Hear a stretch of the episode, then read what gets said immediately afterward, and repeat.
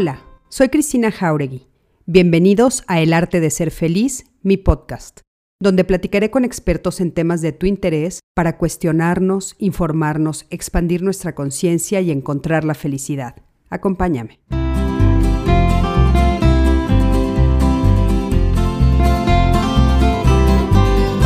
¿Qué tal? ¿Cómo están? Buenas noches. Me da muchísimo gusto saludarlos y darles la bienvenida a este lunes 21 de junio del 2021. Y bueno, ya saben que estamos en estos lives gracias a Código Felicidad, nuestra asociación que se dedica a la salud mental y emocional. Y bueno, este es nuestro primer programa, estos lives que les estamos trayendo a ustedes de manera gratuita con especialistas de primerísimo nivel para hablar de todos estos temas que ustedes nos han pedido, que eso es lo más importante. Ya tenemos una comunidad que está con nosotros siempre en estos eh, dos días que tenemos, que son los lunes y los miércoles a las 7 de la noche. Y bueno, quiero recordarles que ustedes pueden escuchar eh, estos lives que se convierten en podcast. Pueden volver a buscar a través de Facebook en las plataformas de Cristina Jauregui o de Código Felicidad y pueden volver a, escuchar estos programas y también en nuestros dos canales de YouTube, igualmente Cristina Jauregui y en Código Felicidad. Y el programa del día de hoy es un programa que es muy interesante. Estaba yo platicando con nuestra invitada del día de hoy hace pues un, par de semanas o un poquito más sobre cómo es eh, importante poner las prioridades y saber ¿qué es primero? ¿Si eh, mis hijos o yo como persona, como mamá, como mujer, o yo como papá, como persona, ¿no? Como hombre, porque a veces no sabemos bien, bien, a bien cómo deben de estar estas prioridades y tal vez estamos cometiendo un error. Vamos a ver qué nos dice nuestra invitada del día de hoy. Y bueno, antes de pasar a darle las buenas noches, aunque ya le están viendo por ahí, quiero saludar a Diana, a Diana González. Dianita, te mando un beso de Rodríguez, ¿cómo estás? María Valencia, Monse Ábalos, Sandra Trejo, Blanca Medina. Blanca, nos saludas desde León, Guanajuato. Saludos por ahí. Silvia, Patricia, ¿cómo estás, Silvia? Otra vez por aquí, también tú. Mónica Sánchez, Ángeles Rojas. Ya están eh, conectándose muchas personas, Yolanda Heredia, Tania González, Carly Carlita, Beatriz Medina. Oigan, eh, platíquenle a sus eh, comadres, a sus compadres, porque yo creo que este tema va a ser buenísimo para todos nosotros. La verdad es que yo creo, yo en lo personal, vamos a ver qué nos dice nuestra invitada, que sí tenemos que ser primero nosotros y si no, nada funciona, pero vamos a ver qué nos dice Patti Ramírez, ¿cómo estás? Dolores Jiménez, eh, Beatriz, Marta, Feliz inicio de semana. Gracias por el tema. Al contrario, gracias por estar conectados. Lulú Cruz, ¿cómo estás? Lulú, Alejandra González, Berta Nabel. Me da mucho gusto saludarlos. Gracias a todos. Ya tenemos aquí, la verdad, una comunidad que son fieles seguidores y no saben el gusto que me da. Antonio Ruiz, es un placer siempre escuchar este, los videos. Aprendo mucho. Gracias, Antonio, por siempre estar Mariana Bojor, es como estás? Desde Puebla, saludos a Puebla. Eh, definitivamente primero nosotras para poder con todo lo que venga, nos dice por aquí Carly Carlita. Vamos a ver qué nos dice nuestra invitada. Y bueno, nuestra invitada del día de hoy es Mónica Blainberg, como ustedes la están viendo ya por ahí. Es una gran amiga mía, la quiero mucho, mucho, mucho. Eh, nos conocimos justamente en diálogos, tuvimos la oportunidad de estar la primera vez juntas en diálogos y ahora hemos estado juntas en diferentes proyectos. Eh, nos conocemos eh, ya ahora sí que fuera del aire, fuera de las cámaras, fuera del programa de diálogos y también nos ha acompañado en otros momentos, como algunos de ustedes saben, en estos lives, por supuesto. Entonces, Moni, ¿cómo estás? Buenas noches. Gracias, gracias por haber aceptado esta invitación el día de hoy. Buenas noches, gracias a ti, Cristi, y feliz de estar aquí y verte, aunque sea por aquí. Sí. La última vez que vi a Moni, estaba embarazada, su bebé ya tiene un año y tres meses, ¿no? Sí, un año. No, te he vuelto a ver, ya está acá. pandemia es. Es bebé pandemia, sí, caray, sí, sí, bebé pandemia. Oye, por aquí está diciendo Alenka Portera que nos saluda desde Canadá. Qué padre que nos escuchen hasta Canadá. Sandy García, te mando un beso enorme, yo también. En fin, pero bueno, eh, Moni, ¿tú a qué te dedicas? Cuéntanos un poquito de ti.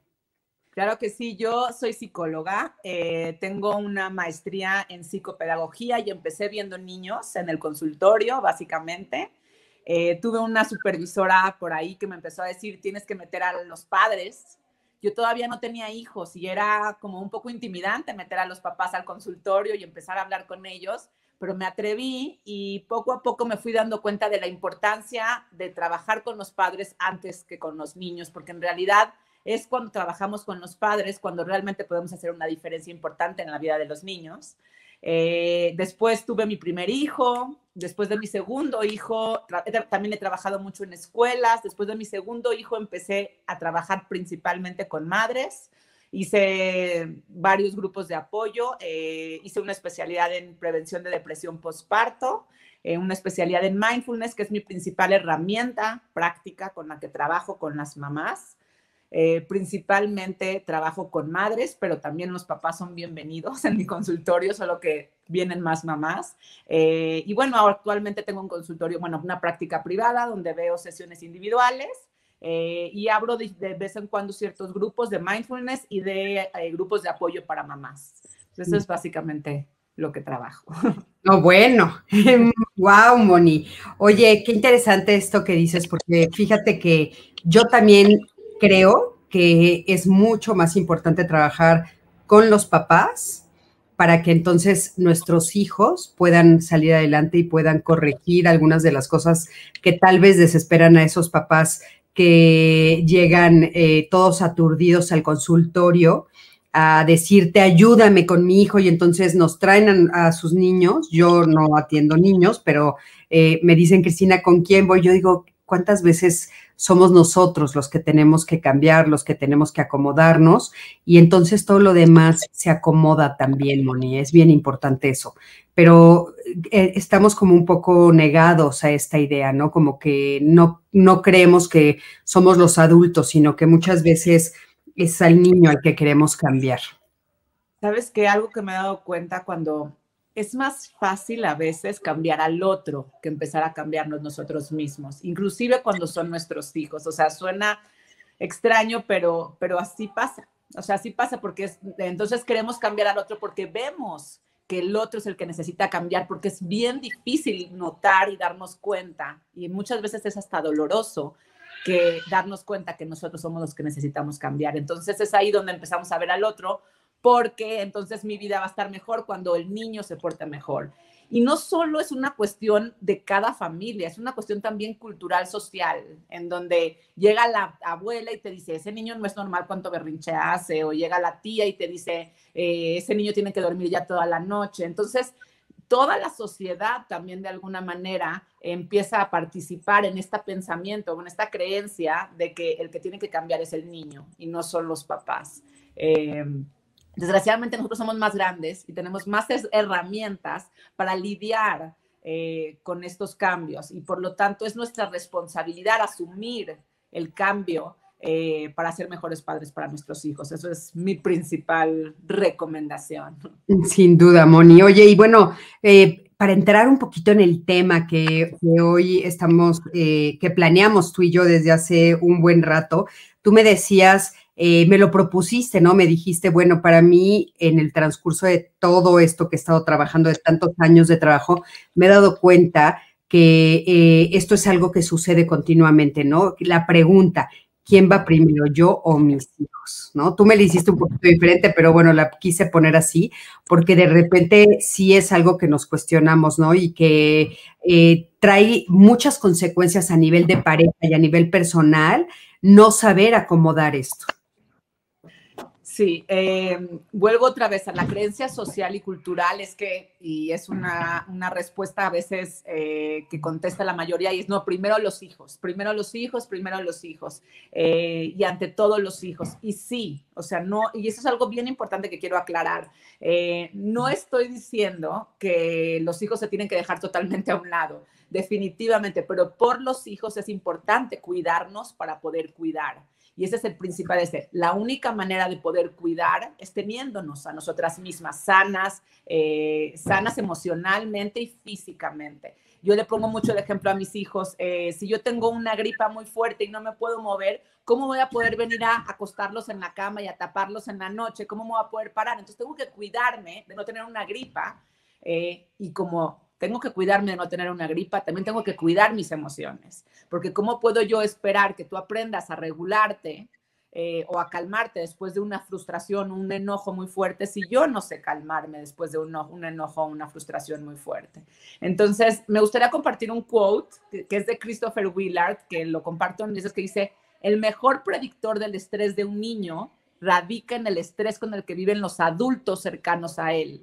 Para crear niños estresados e infelices, rodéalos de adultos estresados e infelices. Entonces, es, es, así, como una ecuación muy clara de, de verdad, los niños aprenden de lo que nosotros podemos modelarles. Entonces, si nosotros estamos todo el tiempo estresadas, cansadas, eh, y somos o nos mostramos, aunque no estemos, nos mostramos infelices, sonreímos poco, jugamos poco, eh, ¿cómo podemos esperar entonces que un niño no esté estresado, cansado o aprenda a vivir estresado, cansado, infeliz, no juegue?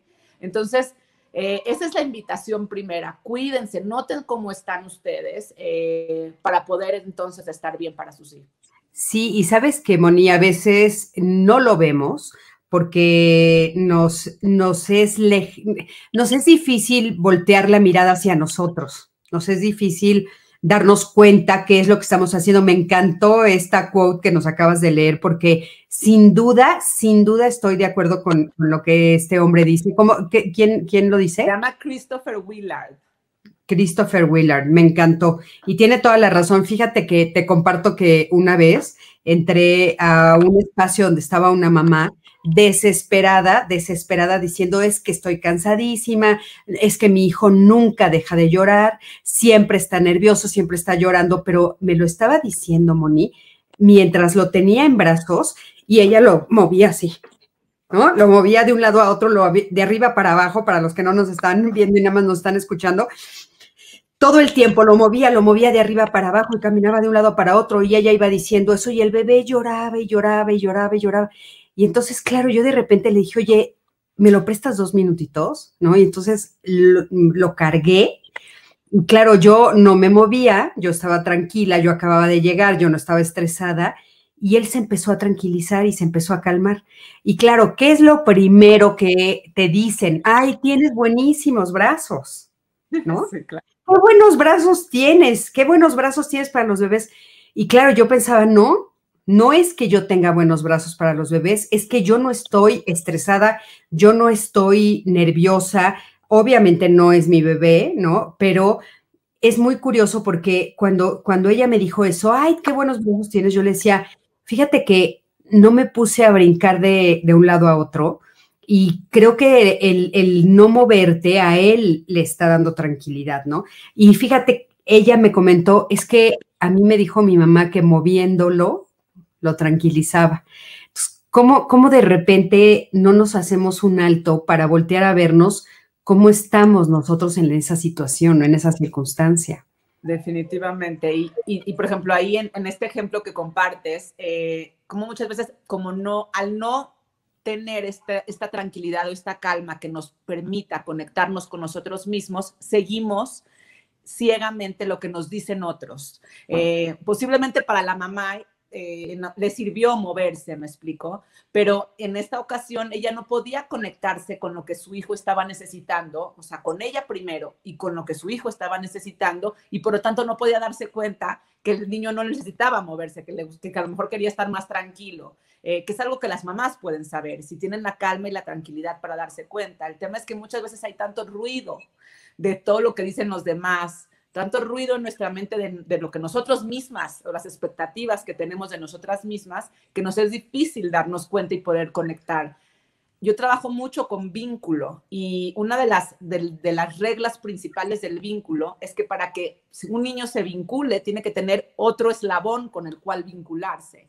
Si nosotros estamos, o sea, estamos por todos lados y no estamos lo suficientemente sanos, fuertes, tranquilos, en calma para vincularnos con el bebé, el, vínculo no sucede. ¿Me explico? O sea, el vínculo se está rompiendo constantemente y el niño no se siente seguramente vinculado eh, o apegado, o sea, también se puede llamar apego.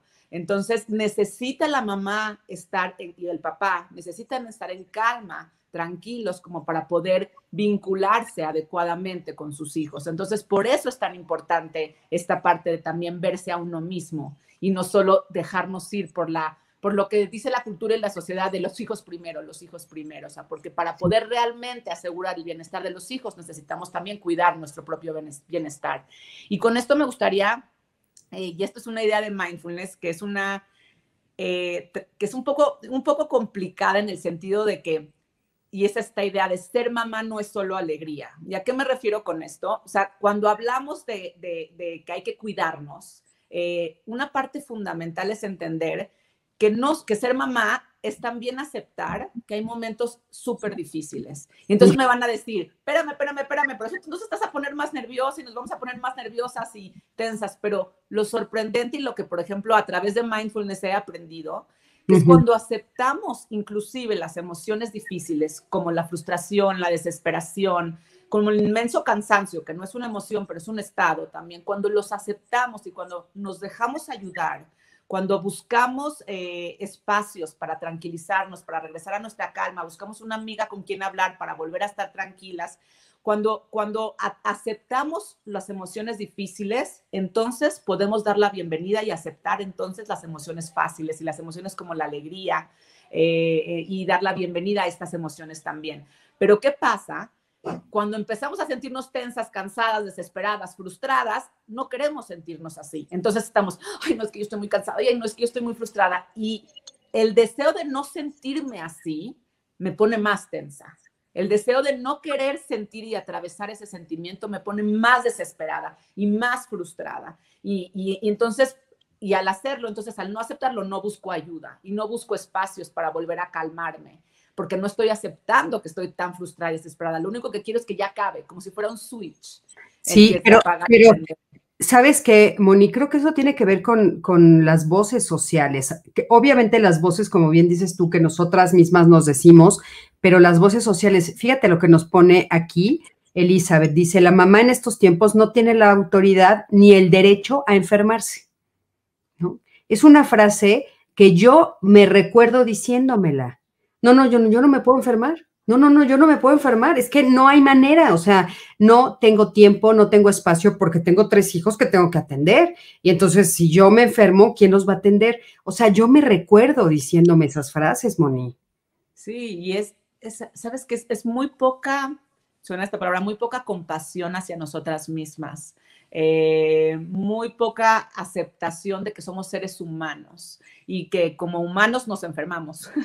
Eh, ponemos como a la mamá en este estandarte, por eso tampoco, y, vuelvo al otro, o sea, porque por un lado, mientras los niños son chiquitos, eh, las mamás tienen que aguantarlo todo y no se pueden enfermar y no tienen derecho. Y cuando los, cuando los hijos son grandes, entonces tienen que poner a la mamá arriba sobre todas las cosas y ni siquiera tienen espacio, porque también tengo estos, este tipo de situaciones, en donde no tienen espacio para cuidar a sus propios hijos. ¿Por qué? Porque están cuidando a la, a la mamá. ¿Me explico? Entonces, todo es un equilibrio. Todo es encontrar este espacio en donde, en donde, en donde el equilibrio es sano en donde sí, claro, hay mamás en, que ya están en su tercera edad, en donde necesitan apoyo, en donde a lo mejor necesitan a lo mejor más cuidados de nuestra parte, pero tampoco es olvidar o, dejar de escuchar las necesidades de nuestro principal sistema, que son nuestros hijos, que son los que dependen directamente de nosotros. Entonces, eso es importante hacer un equilibrio entre las dos. Oye, Moni, y de repente hay retos también, retos cotidianos, como por ejemplo el que nos dice aquí María Morales. Fíjate, en mi caso todo el tiempo ha sido han ido primero mis hijos. Familiarmente ha sido peor. No dejan de repetirme los niños son primero. Desafortunadamente mis tres hijos son de tercer nivel de atención médica. Entonces, evidentemente hay momentos en los que son, eh, hay circunstancias muy particulares que son muy complejas y muy difíciles. En estos casos, ¿tú también dirías que María tendría que ponerse a ella primero? Definitivamente cada caso es un, pues es un mundo y es importante como ver cada caso en particular. Entiendo que el caso de María es un caso en donde tiene, tienen sus hijos ciertas necesidades eh, y a veces se puede más, a veces se puede menos, pero eso pasa con todas las mamás. A veces podemos más y a veces podemos menos. Eh, lo importante aquí es, es aceptar que en algún momento encontrar alguna ayudadita o algún apoyo y tomar un tiempo para nosotras mismas, eh, darnos cuenta que necesitamos un masaje que dura una hora que eso es otra cosa. O sea, mucha de la respuesta de muchas de mis mamás es, no tengo tiempo. No tengo tiempo. Y, realmente a veces lo que se necesita es una hora, una hora, no más, una hora, y eso lo repito mucho, una hora en el día, no tienes.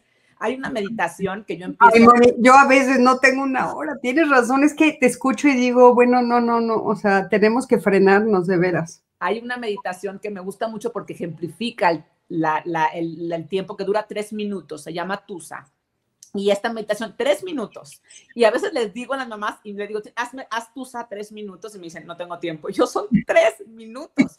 Y entonces se empiezan a dar cuenta cómo, cómo el manejo del tiempo es muy relativo y cómo de verdad todos tenemos tres minutos y perdemos de verdad tres minutos en cualquier tontería solo que no nos queremos dar a nosotros. Ese es, ese es el tema. No queremos dedicarnos a nosotros. Estamos de verdad tan acostumbradas o ya eh, con la creencia establecida de que, de que es a los hijos, es a los otros, porque eso es también algo importante. El tema de ser mujer es una cuestión de dar, de dar y de dar. Y no solo es a los hijos, porque hay muchas mujeres que no tienen hijos y se la pasan dando. Y se la pasan dando a la pareja, y se la pasan dando a los hermanos, o se la pasan dando a los padres. No, y ahí aparte te dicen eso, tú que no tienes hijos. Entonces tú sí puedes, tú sí lleva a mi mamá, tú sí haces esto, porque tú que no tienes hijos.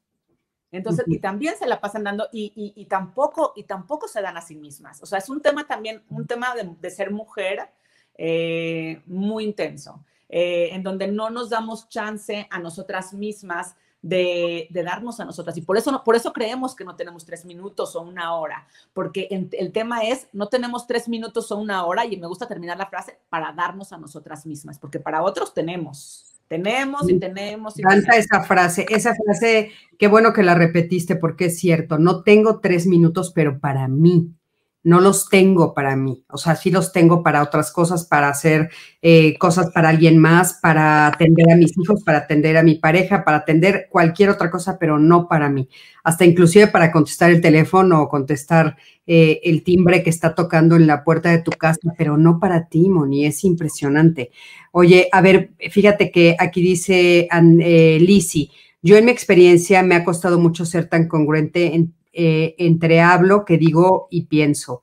Y em, no, no, no, entiendo muy bien lo que puso ahí, a veces el corrector es difícil. Mis acciones no han coincidido con mis palabras, ya que me he cachado diciéndoles de manera amorosa y a veces enojada a regular mis emociones, sobre todo el enojo, cuando ya no podía hacerlo y modificar y regular las emociones era como una puñalada que me hacía cada que hablaba cada, cada día que hablaba las cosas.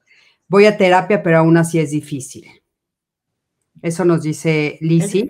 Y eso es algo importante. Eh, no me gustaría eh, eh, como que se vayan con la idea en este live de que es fácil, porque no vivimos en una sociedad que le da la bienvenida a que nosotros nos demos tiempo para nosotras mismas. Pero eso es un poco el objetivo que me gustaría compartir. Eh, una de las cosas, por ejemplo, es el tema, por ejemplo, de los hobbies. Yo trabajo mucho con las mamás de que para cuidarnos es importante tener un hobby, algo que hacemos solo para nosotras mismas. Y obviamente se me quedan viendo como, ¿y quién tiene tiempo para tener un hobby cuando tienes niños chiquitos? Eh, yo tengo tres hijos, de siete, de cinco y de un año. Eh, y tengo hobbies, tengo hobbies, tejo, bordo. ¿Cuándo? Cuando tengo chance. ¿Por qué? Porque creo que es importante para mi salud emocional.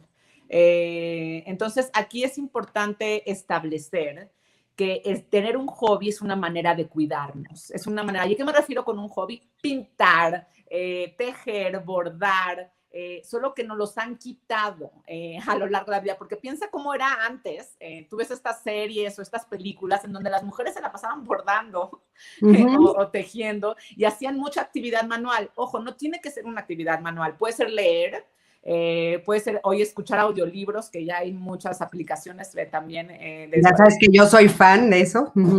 Eh, también puede ser escuchar audiolibros, puede ser meterte a una clase de historia, me explico, de historia del arte, ir a un museo, me explico, tener un tiempo para ti, para algo que, que de verdad te comprometa tus sentidos y te haga vibrar desde, desde un nivel en donde no solo estés dando a otros, sino te estés dando a ti misma. Y todo viene cambiando la creencia de que darme a mí misma es importante. Eh, porque eso es, eso es la principal base, o sea, si no nos cuidamos, no podemos cuidar, y si no nos damos, no nos podemos dar. Esa es, esa es la base. Sabes que, Moni, una, una vez una persona me, me, estaba haciendo un cuestionamiento si, si yo consideraba o cómo podía ella pensar si quería o no quería tener otro hijo, si podía o no podía, etcétera. el cuestionamiento que muchas veces llegamos. Yo le, le decía, ¿qué vida quieres tú? ¿Cómo que qué vida quiero yo? ¿De qué te, de, a qué estás, de a qué te refieres? ¿De qué estás hablando? Yo le decía, ¿cómo quieres vivir tú? ¿De qué manera quieres vivir tú? O sea, porque es esta idea de en el momento en el que tenemos hijos, nuestra vida desaparece. O sea, la vida que nosotros eh, vivimos, lo que nosotros queremos, desaparece por completo y ya nada más podemos pensar en ellos, ¿no? Y yo le decía, por ejemplo, ¿tú quieres seguir viajando o quieres seguir como dices tú, ¿no? Tal vez teniendo tiempo para leer un libro o para estudiar alguna otra cosa, para salir con tus amigas. ¿Cuántos hijos tienes hoy? ¿Qué tanto espacio tienes? Puedes o no puedes tener un hijo más, dependiendo de la vida que quieras vivir y cómo la quieras vivir, ¿no? Y eso me parece que es como muy, muy importante hacernos ese cuestionamiento de cómo quiero vivir la vida y se nos olvida, porque es de plano, mi vida terminó en el momento en el que yo decidí tener hijos. Y entonces, este tipo de situaciones, ya no vuelvo a pensar en hacer una carrera, ya no vuelvo a pensar en un hobby, ya no vuelvo a pensar en, en aprender algo nuevo. Ya es como si yo tuviera que hacerme a un lado para darle espacio a ellos, como si yo me tuviera que olvidar de mí misma y de que todavía me quedan muchos años de vida. Totalmente. Y, con esto que dices, porque traigo como algunas prácticas para como irnos a la, práctica también y no solo a la teoría. Eh, y la primera práctica con esto que estás hablando eh, tiene que ver con cuáles son tus valores, cuáles son tus valores personales y, preguntarte eso, ¿cómo quieres vivir? ¿Qué quieres que haya en tu vida? Y muchas veces cuando hago esta práctica, obviamente vienen, pues yo quiero que haya felicidad y yo quiero ser feliz y yo quiero que mis hijos sean felices. Eh, y entonces que tienes que hacer, o sea, cómo, cómo se ve la vida siendo feliz, ¿no? O sea, porque a veces nos llenamos de cosas por cosas que creemos que tenemos que hacer y no incluimos o no van dirigidos hacia, hacia, hacia esos valores que, que yo quiero que mi vida se, se, convierta, me explico, o sea, que son importantes para mí. Eh, por ejemplo, para mí es importante hacer ejercicio. Entonces, ¿qué tienes que hacer para hacer ejercicio? Quieres que hay un valor en mi vida es que haya salud en el cuerpo, eh, así como hay salud en, el, en, las emociones y en el alma, ¿no? Entonces, ¿qué tenemos que hacer? O sea, ¿qué tenemos que practicar diariamente para conseguir este valor? Eh, y es una pregunta que muchas veces poco nos hacemos, especialmente cuando tenemos hijos pequeños. Eh, entonces, bueno, la, la, primera práctica es esa, ¿cuáles son tus valores? que tiene que ver un poco con lo que estabas diciendo. La segunda, que me encanta, no sé si me estoy cortando, creo, ¿verdad? No, no, te escucho perfecto, Moni. Ah, sentí que me estaba medio cortando. Eh, la segunda práctica que me encanta y, es muy simple, y es, pero una práctica diaria, y es cambiar el O por el I. ¿A qué me refiero? Estamos muy acostumbrados en vivir, a vivir en esta, en esta idea de sociedad en donde o somos guapas o somos feas, que es la típica. O mi hijo es inteligente o es tonto, o es social o no tiene amigos. O sea, como cosas muy duales. Eh, ¿Es bueno o es malo? Eh, y cambiar el lo por el i, ¿qué quiere decir? Es, yo soy a veces, a veces inteligente y a veces soy muy tonta, en eh, o sea, no tonta o mal informada en ciertos temas. ¿Por qué? Porque no sé todo, me explico. Entonces, soy, eso, soy inteligente y tonta en ciertas ocasiones. Eh, soy guapa y a veces me veo horrible. Soy, soy, soy, no sé, a veces estoy triste y estoy alegre, me explico. O sea, no soy triste, una mujer triste o alegre. Soy una mujer triste y alegre. ¿Por qué? Porque hay diferentes momentos.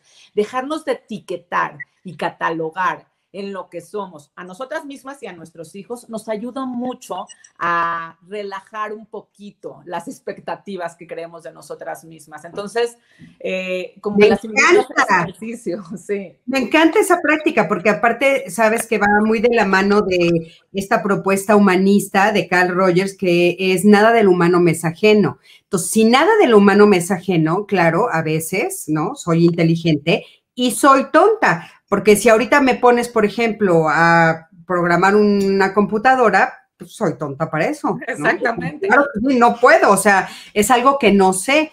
Y, ¿sabes, O sea, Ale? Y nos, y nos- nos llenamos de estrés creyendo que, por ejemplo, tengo, y tengo un ejemplo muy claro, tengo una mamá que me dice, es que yo no soy arreglada, yo soy muy fachosa, me decían, yo soy muy fachosa, yo no puedo arreglarme para la, voy a venir a la, a la boda de mi hermana, y no, yo no me puedo arreglar porque yo soy muy fachosa y todos van a estar muy elegantes, ¿qué me voy a poner? No ese es el estrés que le causó. Y se arregló perfectamente y, y fue ese día, estuvo arreglada y cumplió con lo que tenía que cumplir y estuvo arreglada. Y entonces le dije, ya ves, también eres arreglada. O sea, eres fachosa a veces y, y arreglada a veces. O sea, caemos, o, o ya, o la típica, no, yo soy una mamá muy poco paciente. También dicen mucho, yo soy muy poco paciente o yo no sé jugar. No sabes cómo me, me oigo este de, yo no, yo soy una mamá que no sabe jugar. Y yo, ¿cómo no sabes jugar? O sea, hay veces que no sabes jugar o no sabes jugar algunos juegos, pero algunos otros sabes jugar. Jugar se juega de mil maneras, me explico, claro que sabes jugar. Entonces, es, es como dejar de catalogarnos, porque acuérdense que la etiqueta eh, es estática, no se mueve. Claro. Y entonces eso implica que ya no podemos cambiar. Y la vida es un constante cambio. Entonces realmente es una mentira que nos estamos contando a nosotras mismas, eh, creer que somos solo una cosa. Todo el tiempo está cambiando la vida. Entonces podemos realmente ser de muchas maneras. Solo Me encanta, me encanta esto que dices de, claro, la etiqueta nos hace quedarnos como aquilosadas en una sola idea, cuando realmente eh, una de las cosas más seguras que tenemos es el cambio. La vida es cambio, todo cambia, ¿no? Oye, te voy a leer algunos comentarios que nos están haciendo. Erika Farías dice Eri, te mando un beso enorme. Creo que para que ellos estén bien, nosotras tenemos que estar bien. Desgraciadamente no siempre es así, porque los ponemos como prioridad incluso antes que nosotras mismas. Y dice aquí, yo incluso en COVID me paraba de la cama si no, no hubiera tomado clases en línea y hubiera desayunado a la una o dos de la tarde. O sea, sí, nos, eh, es cierto, ¿no? De repente eh, nos ponemos, ponemos prioridad a los niños incluso antes que nosotras mismas. Otra de las, de las cosas que me gustaría que, comentáramos es, por ejemplo, cuando tenemos que, eh, hay personas que están eh, viviendo una ruptura de pareja, Moni, que también es un tema importante, ¿no? Eh, hombres y mujeres que están viviendo o que en este momento, por cualquier cosa, que pueden ser viudos o que pueden haber terminado una relación, eh, la relación matrimonial y tal. Y esta es otra de las cosas que nos dicen mucho. Ah, no, no, no. O sea, primero los hijos. Tú no puedes rehacer tu vida. ¿No? No puedes, si te dejaron o si te divorciaste o si tú dejaste, no, no, no. Primero los hijos. Tú ya hiciste tu vida, tú ya te casaste, ya tuviste hijos y entonces tienes que respetar esa parte y ellos son antes que tú, siempre que el amor. ¿Qué opinas de ese comentario? Ay, ¿qué te digo? ¿Qué te digo? ¿Qué te digo? Mira, eh, creo que es un error que cometemos mucho como sociedad, creyendo que solo es una cosa u otra.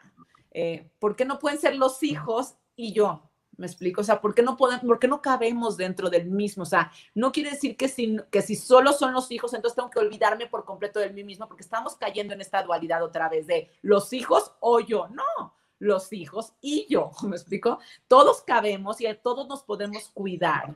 Eh, creo que cuando llega el amor es importante también dejarlo entrar, eh, dejarlo entrar y cuando llega una posibilidad de sentirnos amados, queridos, acompañados, eh, si es algo, si es una persona que, bueno, es aceptable, es aceptable, tiene que ver, le entra dentro de mis valores. Eh.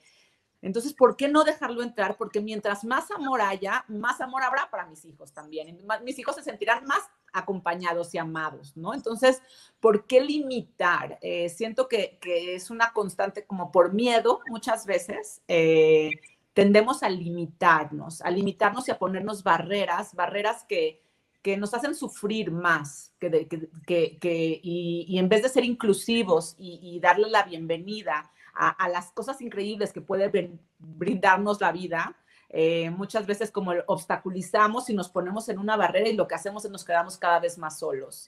Eh, entonces, este, la invitación es un poco como abrirnos a las posibilidades, no de, no de una manera inconsciente, no quiere decir que entonces mis hijos se quedan a un lado y, yo solo pienso en mí, tampoco estoy llegando a ese extremo.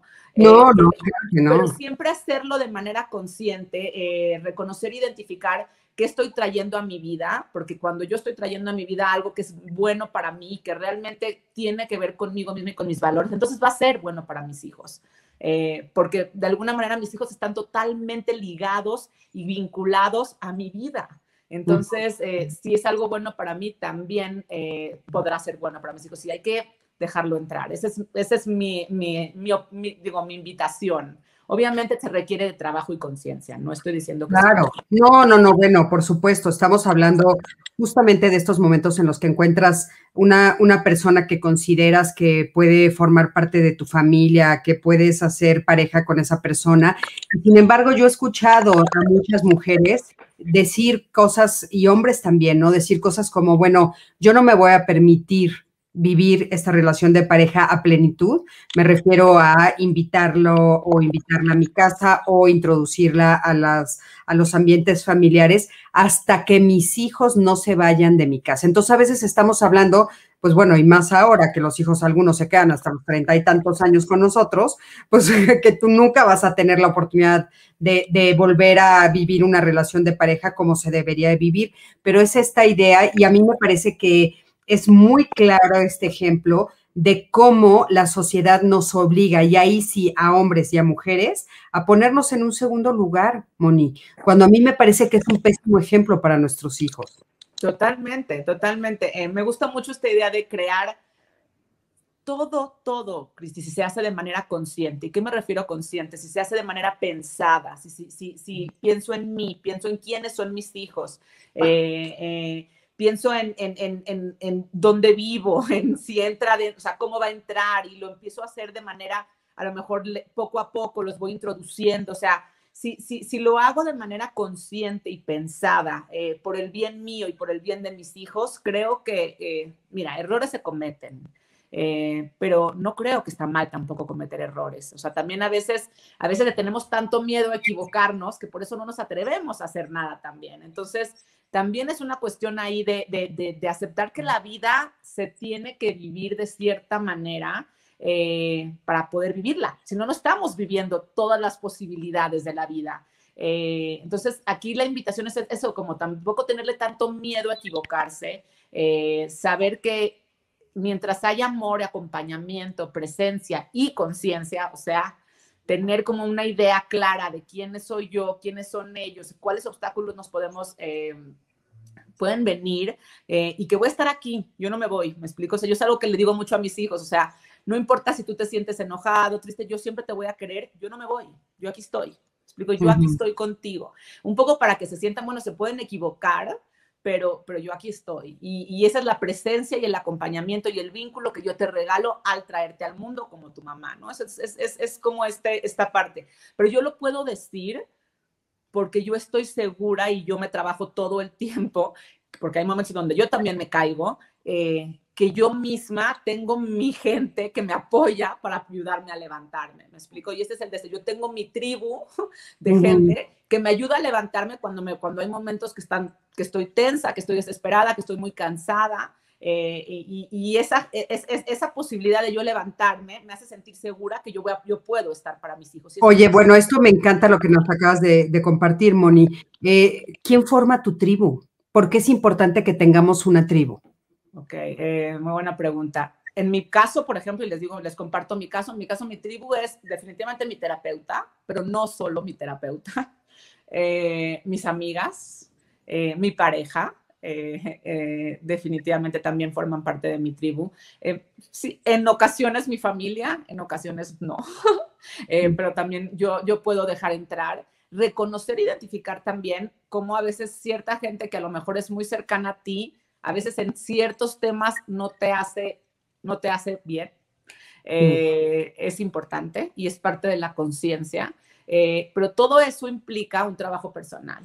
Todo esto implica eh, darme cuenta y reconocer, identificar cuando yo no estoy bien. Entonces, definitivamente llamaría a mi tribu, a mis amigas, mi terapeuta, mis maestros de la vida, o sea, bueno, yo he estudiado mindfulness mucho tiempo y para estudiar mindfulness necesito verme, a, saber mis propias emociones y trabajar mis propias emociones. Entonces, mis maestros también definitivamente pueden llegar a ser mi tribu.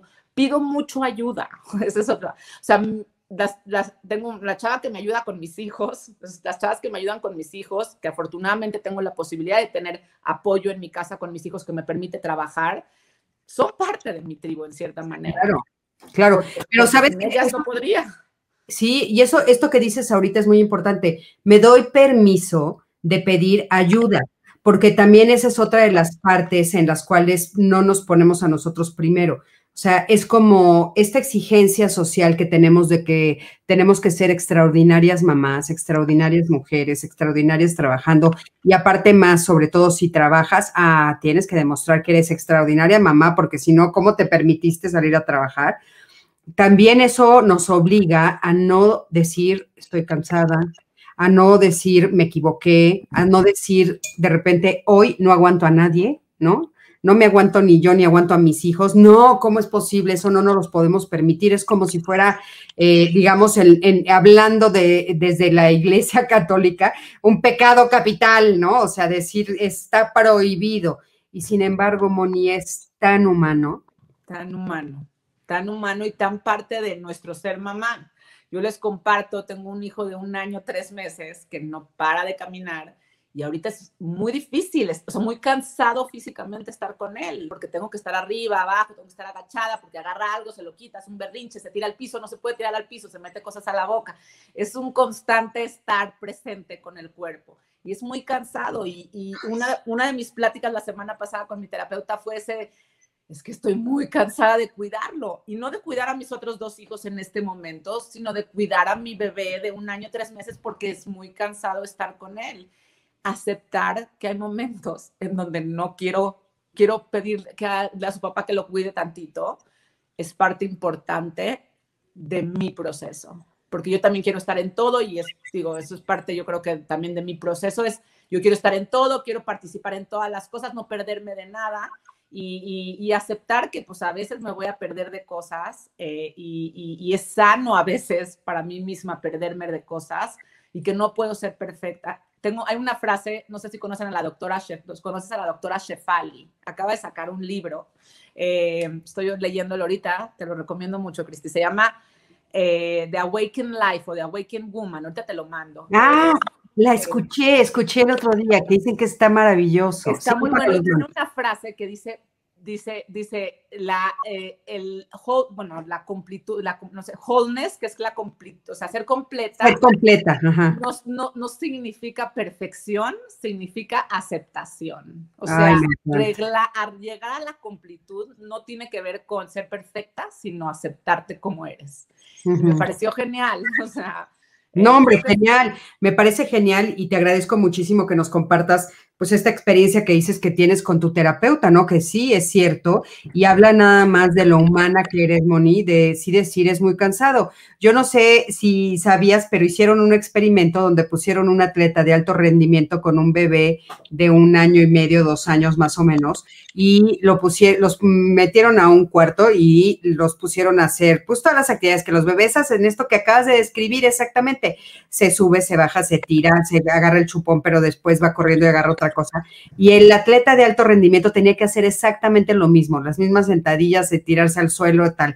El caso es que él acabó en el hospital con cansancio extremo y el bebé acabó dormido en su cuna. Sí, totalmente. Lo creo, te lo juro que lo creo. no, es, fue real, fue real, por ahí se los voy a conseguir, pero fue un examen que se hizo realmente para ver eso. O sea, es que es de veras agotador pero la verdad es que una de las cosas que no se nos permite es decir, estoy cansada, es decir, no tengo ganas de cuidar a mi bebé hoy, ¿cómo es posible eso? Bueno, te hace ser la peor mamá del mundo y aceptar que es, eh, pues a veces dan ganas de decir, quisiera desaparecer una semana a todo mundo y estar sola, no, bueno, también eso se ve mal, o sea, nos hace sentir pues que estamos mal por desear algo así. ¿Cómo es posible si nuestros hijos son el regalo del universo más grande que nos pudo dar el universo? Totalmente. Y, sorprendentemente, eh, muchas veces lo hablo con las mamás, o sea, cuando nos damos chance de tener este tiempo para nosotros, cuando aceptamos que necesitamos como un tiempito, o sea, por ejemplo, yo me voy a hacer ejercicio y cuando acepto eh, que, necesitaba el tiempo de estar lejos de mis hijos y, solo para mí darme esa chance, regreso mucho más, con muchas más ganas de estar con ellos. regreso con muchas más ganas y, eh, emocionada de, pasar tiempo con ellos. Entonces, eh, sí, al final de cuentas, noto como, como ellos también se merecen que yo me dé chance eh, de tener un, tiempo para mí. Eh, y suena así, pero ojo, acuérdense, equilibrio. No estoy diciendo que te vayan por días y días, pero, pero sí un poco darnos chance de cuidarnos. no, no, no, pero me encantó esto que acabas de decir, Moni, tienes razón. O sea, ellos se merecen una mamá que es capaz de pensar en ella, que es capaz de encontrar el equilibrio, porque entonces lo que ofrezco realmente es una mejor mamá. Vi Eli nos está diciendo, muy cansado cuidar chiquitos, pero hay algo importante que aprendí, se llama co-parenting, O co-crear o co-cuidar, este, que el papá y la mamá estamos para cuidarlos, no se le pide ayuda, lo hacemos juntos. Claro, eso es importantísimo. Nos están pidiendo que si puedes repetir el título del libro, Moni, por favor. Sí, claro que sí. Eh, no me quiero equivocar, espérame un segundo y, y se los digo exactamente. Espérame un segundito para no, no equivocarme. Si quieren, también te puedo mandar la foto. Ah, padrísimo. Y mientras te leo algunas, algunas otras eh, dudas que nos están. Sandy Nava dice. ya lo tengo. ¿Ya lo tienes? A ver, dímelo. Cristi. Sí, se te, se te fue. Este, aquí estoy, aquí. dime, ¿cuál es? Ay, te dejé de escuchar, perdón. A ver, Moni, aquí estoy. Hola. Hola, hola, ¿me oyes? No, escucho. Eh, no sé por qué se lo puedo escuchar. Bueno, el libro se llama Radical Awakening. Ok, Radical Awakening. Moni, si quieres, te, ¿quieres salir y volver a entrar? Nosotros sí te escuchamos. Yo sí te, sí te escuchamos. Si quieres, sal y vuelve a entrar, aquí te esperamos. ¿Salgo y me vuelvo a entrar? Ok, está bien. Sí. Mientras les, les, voy a leer algunos de los otros eh, comentarios que nos están haciendo y les agradezco muchísimo. Sandy Nava dice, tengo hijos de 9 y 11 años, 11 y medio años, supongo, y emprendí clases virtuales para niños y niñas. Me encanta hacer y hacer, pero a veces ya me siento exhausta. Sandy, te entiendo perfecto. Y mi hobby es crear, pensar, planear, y ahora creo que me la paso entre lo que quiero y lo que debo, pero también quiero. O sea, es un dilema entre lo que quieres, lo que te gustaría y lo que debes hacer, y luego la culpa. Sí, es cierto, Sandy. Nos está diciendo Sandy Moni, bienvenida de regreso, que, que ella se la pasa haciendo cosas, le encanta hacer y hacer, pero a veces se siente exhausta. Y bueno, después está la culpa, ¿no? Que implica tener ganas de, por supuesto, eh, descansar. Eh, por aquí está diciendo Ana Sustiel, es increíble cómo se comunica Mónica, sí, estoy de acuerdo, me encanta, me encanta cómo habla la Moni y aparte es una experta y se le nota. Mariana Gebo Jorques dice, cuando decidí no tener más hijos fui muy criticada. Hoy a 19 años de distancia tengo absoluta certeza de que no me equivoqué, pues he logrado un equilibrio en mi vida. Mariana, es cierto, pero sí, a veces nos critican justamente porque tomamos la decisión de decir, bueno, pues yo ya no quiero, ¿no? Ya no quiero tener este, más hijos y por supuesto que eh, nos, nos tildan de egoístas. Ese es otro de los temas, Moni, ¿no? Que nos dicen egoístas eh, cuando yo creo que hay que tener egoísmo sano. Totalmente, y, es fácil llamar a una mujer egoísta, porque como estamos tan acostumbrados a que las mujeres damos, damos, damos, damos, en el momento en el que pensamos un poco en nosotras mismas, somos egoístas. En el momento en el que no queremos eh, ceder y decir a todos sí, somos egoístas. Eh, de eso habla el libro también, en este libro que se llama, el libro se llama A Radical Awakening, no sé si está traducido en español, y es de la doctora Shefali. Eh, lo recomiendo mucho, ha, sido, ha sido una experiencia estar leyéndolo. Sí, Radical Awakening ya lo apuntamos por ahí, ya lo apuntó Ded para todos ustedes para que eh, lo podamos adquirir y bueno, ojalá lo tengan traducido para que lo podamos leer porque suena maravilloso. Este, Moni, eh, estabas leyendo algunas, algunas ideas de esto de mindfulness. ¿Tienes algunas otras que nos sí, querías Tengo una tercera práctica que me gustaría compartir. Eh, esta práctica tiene que ver con expectativas. Eh, que tanto nos ponemos a nosotros mismos. Eh, y es escribir en una hoja, me hubiera primero, me hubiera gustado ser, y por ejemplo, en caso de ser mamá, me hubiera gustado ser una mamá, tres puntos, y rellenar. Me hubiera gustado ser una mamá eh, que hace manualidades, me hubiera gustado ser una mamá más amorosa. ¿Por qué es importante este ejercicio? Porque es importante darnos cuenta y concientizar qué tipo de expectativas tenemos sobre nosotras mismas. Una vez que lo hagamos con nosotras mismas, es importante también hacerlo con nuestros hijos. Me hubiera gustado tener un hijo, y esto es bien fuerte, pero me hubiera gustado tener un hijo que, o un hijo, tres puntos, y un hijo que sea bueno para los deportes, un hijo que sea más social, un hijo que eh, tuviera más amigos, un hijo que, bla, ¿no? Que fuera inteligente para las matemáticas. Pero ¿por qué es importante también? Porque muchas veces darnos cuenta de nuestras expectativas nos hace darnos cuenta de cómo tratamos tanto a nosotras mismas cuando lo hacemos con nosotras mismas y cómo tratamos a nuestros hijos. Y, cómo estamos viendo a otros, que son muchas veces a las personas que tenemos en nuestra mente, en vez de lugar a los hijos, que, en vez de ver a los hijos que nos tocaron o a nosotras mismas. Eh, y es vivir, vivir eh, de una manera equivocada, un, vivir una irrealidad. Eh, entonces aquí es la invitación, es vivir nuestra realidad que es de verdad es suficientemente buena porque es la que tenemos. Es suficientemente especial. Entonces, si la estamos todo el tiempo comparando con lo que no tenemos, crea mucho estrés e infelicidad en nuestra vida.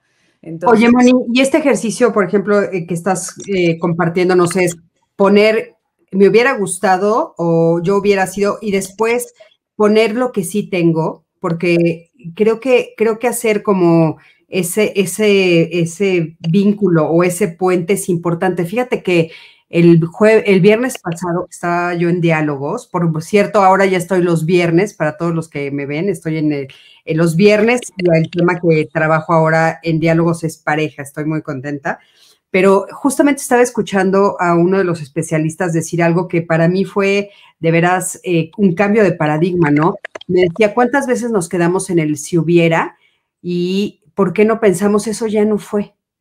O sea, eso ya no fue, Ya lo tengo que dejar ir, tengo que decirle adiós y ver lo que sí fue porque nos pasamos la vida pensando, es que si yo hubiera, es que si yo hubiera, es que si mi hijo hubiera, ¿no? Y entonces a veces tratamos de compensar o de hacer las cosas que no hicimos en el pasado cuando ya fue, Moni, ¿no? O sea, pues es que yo quería ser este chef, yo quería, entonces algún día, algún día voy a estudiar y algún día voy, y te quedas con él algún día y te quedas así, y entonces te estás castigando y decir, ya no fue, ya no fui, pero ¿qué sí fui? En esto que nos estás diciendo, ¿no? De, poder pues ver qué sí hice y no estar pensando en lo que no hice o en lo que no soy. Y tiene que ver un poco con, este, con esta frase que, que, les compartía de, la doctora Shefali, que tenía que ver con, que la, o sea, con la estar completos, es que en inglés dice wholeness como completud, no sé si existe esa palabra, o estar completos tiene que ver con aceptación y no con perfección. Y muchas veces estas expectativas que tenemos sobre nosotros mismos o sobre nuestros hijos eh, tienen que ver con esta idea de perfección que tenemos, que yo fuera mejor mamá si cocinara. Eh, yo me gustaría ser una mamá que eh, cocinara, ¿no? cuando a lo mejor no cocino, pero hago otras cosas. Entonces, parte importante de, vivir completos y sentirnos completos es aceptarnos y aceptar lo que sí es, que es parte de este puente que, me encanta, que complete el ejercicio. Em, eh, creo que vivir incompletos es muy doloroso. Eh, y no solo eso, transmitirle a nuestros hijos que tienen una mamá incompleta porque le falta, porque todavía tiene que, es bien doloroso. Entonces, eh, nuestros hijos crecen con esta idea y no solo eso, aprenden a, vivir esta incompletud, o sea, a vivir, a sentirse incompletos ellos. Eh, porque mi mamá, si mi mamá se siente incompleta, ella, uff, imagínate todo lo que me falta a mí. Claro. Eh, entonces, ellos también viven sintiéndose incompletos cuando la realidad es que ya somos completos, así como estamos. Así como estamos. Ahora, eso no significa que nos vamos a frenar, que eso también es importante decirlo. Voy a ir abrazando las cosas que vayan sucediendo y las voy a ir aceptando. ¿No? Y, voy a ir experimentando cosas nuevas y haciendo cosas nuevas, pero no pensando que me falta, sino aceptando que yo ya estoy completa, que me encanta esta, esta idea. Y, que y eso, y, estar completa, porque eso es mucho, por ejemplo, mis mamás que veo con depresión postparto, que empiezan con una depresión postparto, que están en inicios de una depresión postparto, todavía no, no llega a ser depresión, eh, muchas veces es esta falta de aceptación del lugar en donde están, de estas emociones que están sintiendo de, de, de, me siento inmensamente triste, me siento inmensamente eh, cansada, me siento inmensamente frustrada de que, de que pues, me decían de la maternidad y pues sí está padre, pero normal, o sea, eh, todas estas emociones eh, no las quieren sentir y quieren estar en otro lado. Es que yo me gustaría ser una mamá como mi amiga, que ella no sintió nada de esto, porque yo no puedo no sentir nada de esto. Y este deseo de moverte del lugar les hace traerse más ansiedad a su vida, les hace sentirse incompletas, imperfectas, eh, y esto les crea más ansiedad a su vez y se van metiendo más en el hoyo, más en el hoyo. Si en cambio aceptamos dónde estamos y aceptamos lo que viene y aceptamos lo que estamos sintiendo, eh, aprendemos a lidiar con él, me explico, aprendemos a atravesarlo. O sea, hay que atravesar la oscuridad muchas veces y aceptar y aprender a vivir en esta oscuridad para llegar a la luz. Es eh, importantísimo, pero justo de eso nos están preguntando. Liz nos dice, ¿y cómo se hace eso de aceptar? La verdad no sé cómo aceptar y soltar el control a veces. Y Ana Leal nos dice, yo me quedé en yo hubiera y ya no fui. Tengo 50 años, me dedico a mis hijos y me siento perdida. Híjole, me parecen dos, comentarios importantes a, responder, Moni. Importantísimos. Em, me, gustaría el primero contestar el segundo. Eh, si, si se sienten perdidas, más que perdidas, yo digo, escuchen lo que está sucediendo y más que perdidas es que quizá no tienen ninguna motivación. La invitación aquí es traten de buscar una motivación. ¿A qué voy con esto? Traten de mover fibras. ¿Qué hacemos cuando, cuando, cuando, nos, cuando nos estamos atorados en algún lado? Tratamos de buscar una salida. Tratemos de buscar una salida, algo que nos prenda, que nos emocione. Eh, ¿qué, es, ¿Qué puede ser un curso? Un curso o de algún, meterse a alguna clase de ejercicio, meterse a aprender a hacer algo nuevo. Quizá no te gusta, pero ese que no te guste te va a aprender. Eh, a lo mejor empezar a ir a un lugar, a un café con unas amigas nuevas que a lo mejor no hubiera sido. Eh, traer algo nuevo a la vida definitivamente prende y hace, da una nueva salida cuando nos sentimos perdidas o atoradas.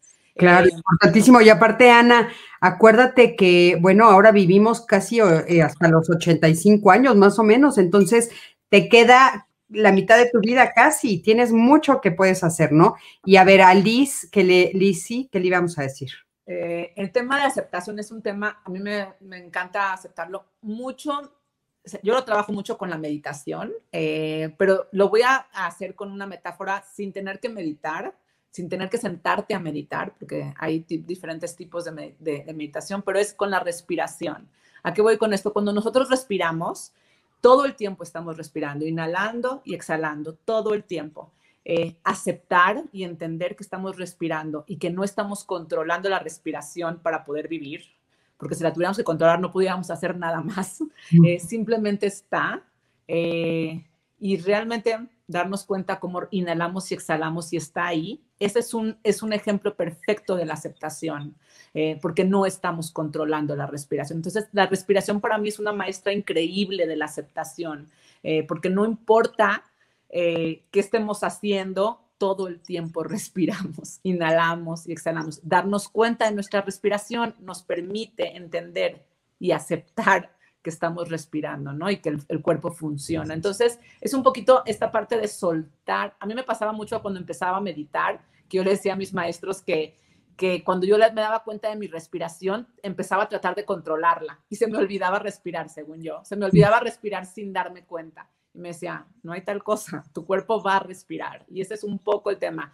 La vida va a seguir, la vida va a cambiar, eh, aunque nosotros controlemos o no controlemos, el sol va a salir en la mañana, el sol se va a meter en las noches, aunque nosotros hagamos algo o no lo hagamos. Entonces, es una bonita manera de darnos cuenta que, que, pues la vida sigue y estamos aquí. Por supuesto, fíjate que aquí Andrea Andrade en ese sentido dice, también es necesario finiquitar el pasado, entender que las situaciones y circunstancias que se han tenido que pasar son necesarias para nuestra evolución y transmutación. Sin duda estoy de acuerdísimo contigo, Andrea. Muchísimas gracias por el comentario. Moni, ¿dónde te podemos localizar? Eh, claro que sí, estoy en Instagram, eh, en Amarte Cura por Mónica, en Instagram, y en Facebook en Amarte Cura, Amarte Cura por Mónica Bleiber. Eh, también pueden mandarme un correo a monicableiber.gmail.com. Eh, contesto mis redes muy fácil eh, en inbox. estoy más en Instagram que en Facebook, pero también trato de estar en Facebook. y bueno, básicamente. ¿En Instagram cómo estás? Amarte Cura por Mónica. Todo junto, Amar, Amarte Cura por Mónica por Mónica Blainberg es, es no, ese es en Facebook. En, Instagram solo es Amarte Cura por Mónica. Instagram, ahí se los estoy poniendo. Amar te cura por Mónica. Qué bonita está tu el nombre que le pusiste, Mónica. Es una, es una esta de amar te cura o amarte cura. Entonces es de las dos. Sí, y es cierto, aparte es cierto, por supuesto que es cierto. Eh, muchísimas gracias, Moni, por todas tus enseñanzas, gracias por tu tiempo. Sé que, que bueno, pues eh, regalarnos este espacio a Código Felicidad y a mí, pues bueno, es invaluable, te lo agradezco muchísimo. Eh, te quiero mucho, te abrazo a la distancia, espero verte pronto en persona para podértelo dar y espero que pronto también nos vuelvas a acompañar en otro de estos lives. Seguro, muchísimas gracias por la invitación, Está, estuvo muy padre. Sí, padrísimo. Muchas gracias, Moni. Gracias a todos los que se conectaron, a todas las que se conectaron. Eh, recuerden que nos vemos este miércoles también a las 7 de la noche. Vamos a platicar sobre la sexualidad en pandemia. El tema es, y de sexo ni hablar porque eso ha sucedido en pandemia. Muchas personas han estado justamente preguntándonos, bueno, ¿qué ha pasado con la sexualidad, con las parejas, con este encierro? Eh, nos, hemos sentido desesperados. Algunas personas dicen, no hemos podido tener intimidad. Eh, este ha sido tan difícil. Entonces, bueno, pues de eso vamos a platicar eh, con Elia Guillermo el, el miércoles que ella es justamente sexóloga, así es que conéctense, no se olviden de estar con nosotros. Y bueno, siempre sus comentarios para nosotros son importantes, síganos en todas nuestras redes. Les mando un fuerte beso, gracias por, por estar siempre con nosotros y nos vemos muy pronto. Moni, muchísimas gracias. Bye.